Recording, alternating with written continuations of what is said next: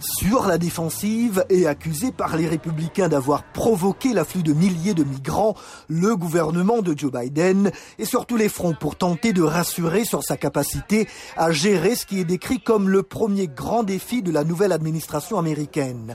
Alejandro Mayorkas, secrétaire à la sécurité intérieure, lors d'un entretien sur ABC, une chaîne de télévision américaine. Le message est assez clair. Ne venez pas. La frontière est fermée, la frontière est sécurisée. C'est donc le message de l'administration Biden, alors que le nombre de migrants attendus à la frontière américano-mexicaine est en passe de devenir le plus élevé en 20 ans, d'après le gouvernement, qui indique que ce n'est pas le moment pour les migrants d'effectuer la traversée en raison de la pandémie de Covid-19. Les adultes célibataires qui constituent la majorité des personnes arrivées à la frontière sont expulsés, idem pour les familles.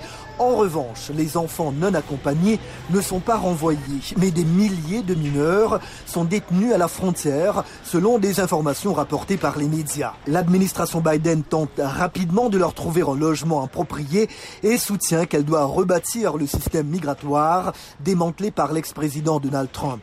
Le secrétaire à la sécurité intérieure, Alejandro Mayorkas, à nouveau. Nous reconstruisons le système en répondant aux besoins des enfants vulnérables qui arrivent à nos frontières. Pour des élus républicains, c'est le Biden qui a créé la situation. Ils évoquent ce qu'ils disent être son appel initial aux migrants d'Amérique centrale à ne pas venir aux États-Unis pour l'instant. Ils critiquent aussi le démantèlement de la politique migratoire de Donald Trump qui consistait à renvoyer les demandeurs d'asile au Mexique pendant l'examen de leur dossier. Cette politique, ajoute ces élus républicains, décourageait les candidats à l'immigration du Honduras, du Guatemala et d'autres pays d'effectuer le périple. Michael McCall, un élu républicain du Texas, au cours d'une interview avec la chaîne ABC.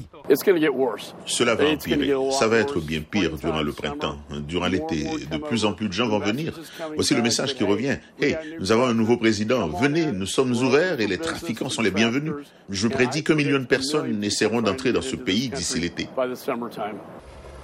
Les enfants ne sont censés rester en détention que pendant 72 heures avant d'être hébergés dans un site pour mineurs.